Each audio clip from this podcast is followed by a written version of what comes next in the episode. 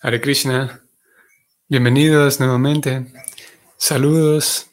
Vamos a continuar con la lectura del Srimad Bhagavatam, canto primero, capítulo 16, texto 23. Om Namo Bhagavate Vasudevaya. Om Namo Bhagavate Vasudevaya. Om Namo Bhagavate Vasudevaya.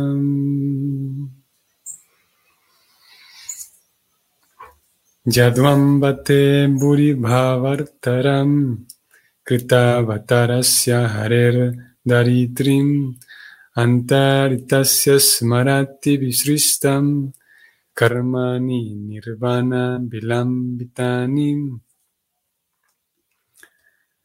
Traducción. Oh Madre Tierra, la Suprema Personalidad de Dios, Hari, se encarnó como el Señor Krishna solo para quitarle a usted su pesada carga. Todas las actividades que él realizó aquí son trascendentales y cimientan la senda de la liberación. Ahora usted está privada de su presencia y probablemente esté pensando en esas actividades y sintiéndose triste en ausencia de ellas. Como dijimos hace algunos días, las interrogantes de parte del Dharma hacia la Madre Tierra mm, denotan y, y nos dejan ver de su personalidad, así mismo como dijimos en el capítulo 14. Las preguntas que Yudhishthira hace a su hermano menor, eh, Arjuna, nos dejan ver cómo la persona que está interrogando, la persona que está planteando las preguntas, tiene un grado de empatía alto. Sabe y está haciendo toda una lista de las posibles razones por las cuales el, la persona que tiene enfrente está sintiéndose triste. Y, y aquí es una consideración para nada menor y sabe muy bien que en la presencia de Krishna se puede, mm, e, el alma vive completamente plena y satisfecha. Por lo tanto, sabe que la ausencia de Krishna sin duda está causando tristeza en, el corazón de la Madre Tierra. Y, y él incluye en toda su lista de preguntas, incluye esta pregunta. ¿Será que usted, después de haber disfrutado tanto tiempo de que Krishna caminara sobre la superficie de la Tierra, ahora simplemente ya no está aquí al presente? Y indudablemente eso era una causa de, de al menos de, congoja, podemos decir, para saber si efectivamente esta es la razón principal por la cual la Madre Tierra está triste. Para saber si esta es la respuesta, tendremos que esperarnos unos textos más para conocer la respuesta de ella. Lo cierto es que, como digo, la pregunta es, eh, como, como, lo es toda esta sección de preguntas, es, em, denota una, que, que el, la personalidad de Dharmaraj, quien está preguntando, es una persona realmente inteligente, inteligente en cuanto a la comprensión espiritual. Vamos a ver el significado. Las actividades del Señor incluyen la liberación, pero dan más placer que el que se obtiene del nirvana o la liberación. Según Srila Jiva Goswami y Visvanatha Chakravarti Thakura, la palabra que se emplea aquí es nirvana vilambitani, o sea, aquello que minimiza el valor de la liberación. Para lograr nirvana, la liberación, uno tiene que someterse a un severo tipo de tapacia, austeridades, pero el Señor es tan misericordioso que se encarna para reducir la carga de la tierra. Por el simple hecho de recordar esa clase de actividades, uno puede desafiar el placer que se obtiene del nirvana y alcanzar la morada trascendental del Señor para asociarse con Él y dedicarse eternamente a su bienaventurado servicio amoroso. Aquí termina el significado. Mm. Bueno, un, significado breve también. Nos da pie y nos abre aquí un tema de conversación en relación a la liberación y el nirvana, una palabra entre todas las, entre varios conceptos y varias palabras que se han, han permeado, digamos, esta cultura occidental. Encontramos palabras como nirvana, o como yoga, o como karma, o ellas tres, reencarnación también, aunque ya este es, el, concepto está presente, aunque, aunque en su vocablo español, eh, latino y español, reencarnación. Pero mientras tanto que nirvana, karma, yoga siguen estando en su en su forma sánscrita. Y nirvana, voy a escribirlo aquí en la pantalla eh, para quienes estén observando la pantalla. Es una palabra compuesta en realidad, tiene este prefijo nir y luego tiene el, sustantivo, podríamos decir que es vana. Y vana es un bosque, así como también podríamos decir brinda vana. Claro que Brindavana se escribe como una sola palabra completa. Yo aquí he puesto un, guion para hacer la separación. Brindavana. Entonces, Brindavana significa el bosque de Brinda, aquel lugar que es todo un bosque lleno de brindas. ¿Y quién es Brinda? Brinda es otro nombre de Tulasi. Ese lugar llamado Brindavana está lleno de bosquecillos, porque en realidad Tulasi es una planta es más bien un arbusto, no es, un árbol. Entonces, ese Brindavana es, un lugar que, aquel lugar que está lleno de, de tulasis, obviamente de muchas otras, toda la variedad de plantas imaginables. Pero Brindavana es el lugar de Brinda y el lugar de Krishna. Entonces, cuando hablamos de Nirvana, estamos hablando siempre de un bosque pero con este prefijo nir que lo convierte en negativo, o sea, salir del bosque, podríamos decir.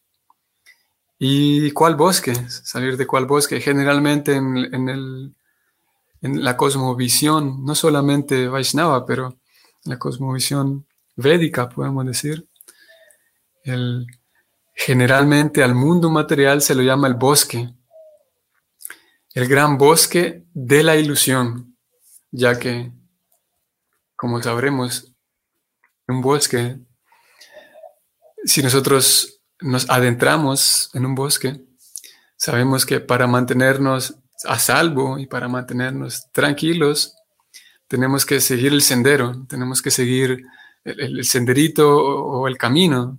Llega un momento en el que no hay camino grande para, tal vez para pasar con carro, o tal vez incluso para pasar con caballo, pero yo puedo mantener el sendero, Incluso cuando hay un momento en el que yo pierda el sendero, puedo aprender cómo reconocer, cómo, cómo leer y cómo hacer una interpretación del bosque, para incluso si me encuentro perdido, saber, por ejemplo, cómo encontrar una fuente de agua, saber, por ejemplo, cómo reconocer alguna madera para poder encenderla durante la noche, qué tipo de madera puedo encender y cuál no. Y hay otros detalles teóricos que uno puede aprenderlos para sobrevivir en el bosque. Y aún así, sobreviviendo en el bosque, que ya requiero, como digo, para esa supervivencia, requiero cierto conocimiento. El más básico es mantenerme siempre en el sendero. Y aparte, si estoy solo en ese bosque, para donde sea que mire, lo único que veré son árboles. Y tal como en un desierto también que es fácil desorientarse, Mismo en el bosque es fácil desorientarse. Si uno está tratando de ir de una montaña a otra o tratando de cruzar el bosque, si no hay un camino de referencia, lo más seguro es que voy a desorientarme. Y entonces en, los Vedas se le habla, se llama al mundo material como el bosque de la ilusión, porque así como en el bosque es muy fácil desorientarse, asimismo en el mundo material, de acuerdo a los Vedas, es muy fácil desorientarse. Y aparentemente es, si ustedes han tenido la experiencia, si uno está caminando en una montaña llena de bosque y uno espera ir, estoy aquí en el punto A y voy a ir al punto B, que es otro pico de otra montaña, llegar hasta allá es todo un desafío, porque en ocasiones se ve cerca y eh, diferentes factores que tienden a engañar y tienden a desorientar. Y una vez desorientada la persona, hay perturbación, hay eh, desesperación, etcétera, etcétera. Hay miedo, por lo tanto. Entonces, generalmente ese, bosque de la ilusión, que es alegórico a la situación del mundo material, el mundo material o la, experiencia material, digámoslo así mejor. La experiencia material incluye el vivir, el tener una personalidad, tener un cuerpo físico, tener unas obligaciones para con la sociedad. A todo eso llamamos la experiencia material. Y si uno sigue el sendero del bosque, pues no hay pierde, no hay forma de perderse, siempre y cuando uno sigue el sendero. El detalle es que Seguir el sendero significa seguir un proceso espiritual, un proceso religioso. Siempre y cuando sea genuino, voy a atravesar esa experiencia material y llegar al otro lado tranquilo.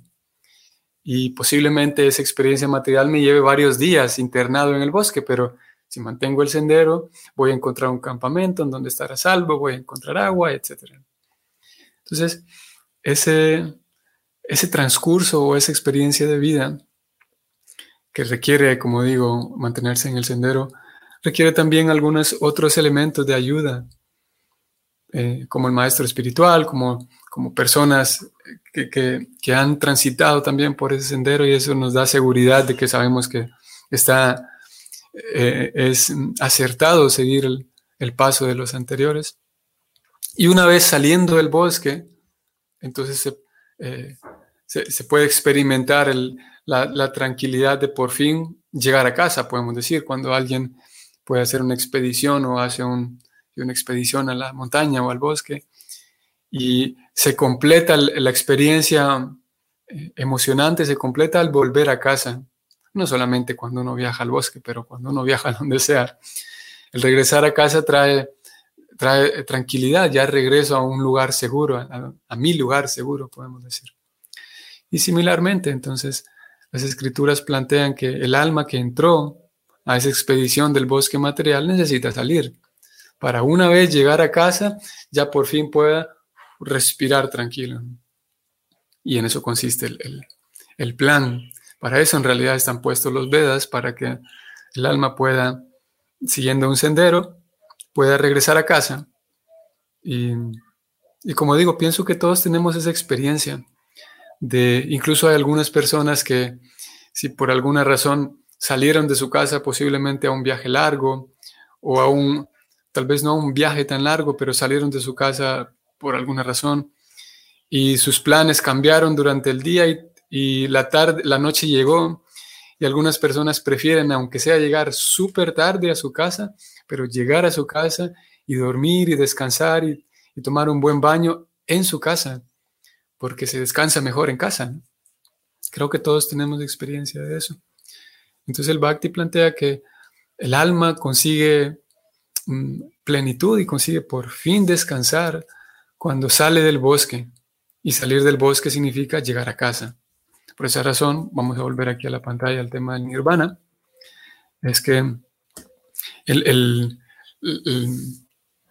la plenitud y la satisfacción que se experimenta en el nirvana es aquella, podemos traducirlo de, esta manera, siguiendo esta línea, es la plenitud que se experimenta al salir del bosque. Por fin salimos del bosque, el bosque de la ilusión, el bosque de las superficialidades, el bosque de las, las personalidades temporales que todos vamos adquiriendo, el bosque de, aquellas aquellos mm, maneras y hábitos temporales y artificiales que en algunos casos adquirimos solamente para agradar a otros, para, para tener cierto estatus. Es bastante más evidente, por ejemplo, vamos a analizar brevemente la, la personalidad de una persona, de un ser humano en su etapa adolescente. Es, hay una susceptibilidad y hay una vulnerabilidad debido a que en esa etapa en general el adolescente está intentando encontrar a sí mismo una personalidad, un lugar en el mundo. Por lo tanto, es bastante común ver que en esa etapa la persona adquiere, es como una un cierto tipo de disfraces, si ustedes lo han visto o lo experimentaron. Eh, cierto tipo de disfraces. Me visto de cierta manera, me voy, a, voy a vestir y me voy a caracterizar como, no sé, como un rockero, me voy a vestir y caracterizar como, no sé, ¿qué más? Como un, eh, un hippie. Y la persona, como digo, en esa etapa es más evidente. Aquel intento por, por tener una personalidad, por, por ser alguien. Y todas esas personalidades son circunstanciales, son temporales, algunas son dañinas. Y el nirvana propuesto en las escrituras es cuando por fin el alma ya salió de todo ese bosque, salió de todo ese, eh, toda esa vegetación tan densa y a veces no solamente densa, sino que llega a abrumar. Llega, ese bosque llega a ser alegórico, ese bosque alegórico de la vida material, llega a ser tan abrumante y tan cruel que el pobre alma no encuentra salida. Y en ese intento por, por inconscientemente el alma está intentando regresar a casa, en ese intento de, de, buscar y encontrar plenitud, el bosque material les puede llegar a ser abrumador, así mismo como el bosque de la montaña, el bosque real, puede ser abrumador.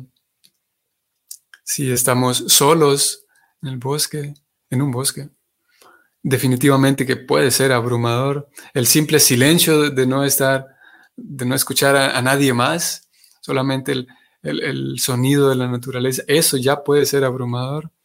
Pasar una noche en la, en la montaña, en el bosque, solo, con lluvia, sin un lugar de refugio, indudablemente que es muy abrumador y muy, puede ser una experiencia muy traumante incluso. Similarmente, la vida social y la experiencia material puede llegar a ser muy cruel. Ayer hablamos un poquito de esto. Cómo hay muchas cosas que son muy crueles. Mm. No sé si ustedes alguna vez intentaron, yo sí lo intenté, hacer este tipo, ustedes saben cómo funciona el malabarismo, que tienes dos o tres, tres pelotitas, tienes que tirarlas en el aire y que las tres estén en el aire, un malabarista. Y debido a que requiere mucha coordinación, usualmente genera bastante frustración, porque la cabeza y la razón sabe lo que quiere conseguir, pero no hay habilidad todavía para mantener ahí el, juego visual de las tres pelotas en el aire. Y asimismo, hay muchas, obviamente, hay, hay muchas experiencias en las cuales mi cabeza sabe que quiere un objetivo, y quiero conseguir esto, pero no soy capaz de lograrlo. Y eso trae mucha frustración. En el fondo, y desde una perspectiva psicológica incluso, de un diagnóstico psicológico, en el fondo todos, todos estamos buscando bienestar, todos tenemos ciertas necesidades, ¿no? como la necesidad de comer, la necesidad de, de ser escuchado, la necesidad de formar parte de un grupo. Hay una serie de necesidades que son universales Universales significa que es para, para todo el mundo, en cualquier cultura, en cualquier tiempo. Y una de esas necesidades universales es la necesidad de conexión, de conectar con otras personas, de sentir que mi presencia es relevante para la vida de otros y sentir que la vida de otros eh, tiene impacto positivo en mi vida, una necesidad de conexión, necesidad de afecto, necesidad de, de dar y recibir afecto. El detalle es que a pesar de tener esas necesidades y saber que las necesitamos, saber que necesitamos esa conexión, el bosque de la vida, de la experiencia material, es tan denso y tan confuso que abruman, que no sé ni siquiera cómo llevarme bien, que termino gritando y termino eh, em, eh, peleando y termino hiriendo a otros cuando no quería decir eso, pero aquel lo entendió mal y la otra persona se enojó también y me respondió algo y ahora yo entiendo que la persona está molesta y enojada, pero yo no quería decir eso, pero lo que dijo también me, molestó y puede ser muy frustrante. Es muy frustrante, de hecho. Y sabemos que un dato que también hemos mencionado en otras ocasiones, la cantidad muy grande y alarmante al mismo tiempo de lo que se conoce hoy por hoy como soledad distribuida por todo el planeta y que lleva a, que por año 800 mil personas por año en el planeta deciden quitarse la vida. Es algo bastante alarmante y, triste al mismo tiempo. Por, eh, por todos lados y generalmente en países curiosamente más desarrollados entre comillas, más desarrollados, o al menos materialmente más desarrollados, es, se presentan índices muy, muy elevados de suicidio. esos 800 mil personas por año equivalen a una persona cada 40 segundos que se suicida en el planeta. Y el doble de personas que, que lo intentaron pero no lo consiguieron. Más el doble de personas que lo han pensado durante bastante tiempo pero que no se han atrevido a. Estamos hablando entonces de una crisis muy grande, muy, muy grande, que afecta a cuántas cantidades de personas por todo el planeta y responde o está muy ligada con la necesidad de conexión, de conectar con otros, de sentirme útil y sentirme vivo. ¿Por qué razón mencionamos esto? Por el nirvana, porque todas esas escrituras antiguas, todos aquellos sabios y, y yogis de los cuales con mucha frecuencia se escucha, ellos desde hace miles de años están hablando del nirvana, aquella felicidad que se experimenta al ya no estar abrumado por el bosque, por el bosque de la ilusión, el dejar de estar abrumado. Y eso, obviamente, voy a ir al verso nuevamente, ya que Prabhupada habló de ese nirvana y para poder salir de ese bosque de la ilusión, para por fin que ese bosque no me abrume y no estar tan eh, confundido, abrumado y triste y solo, etc. Aquí estoy subrayándolo y voy a leerlo. El verso de hoy dijo que para lograr nirvana, o sea, la liberación de ese bosque de la ilusión, uno tiene que someterse a un severo tipo de tapacias, o sea, austeridades pero el Señor es tan misericordioso que se encarna para reducir la carga de la tierra.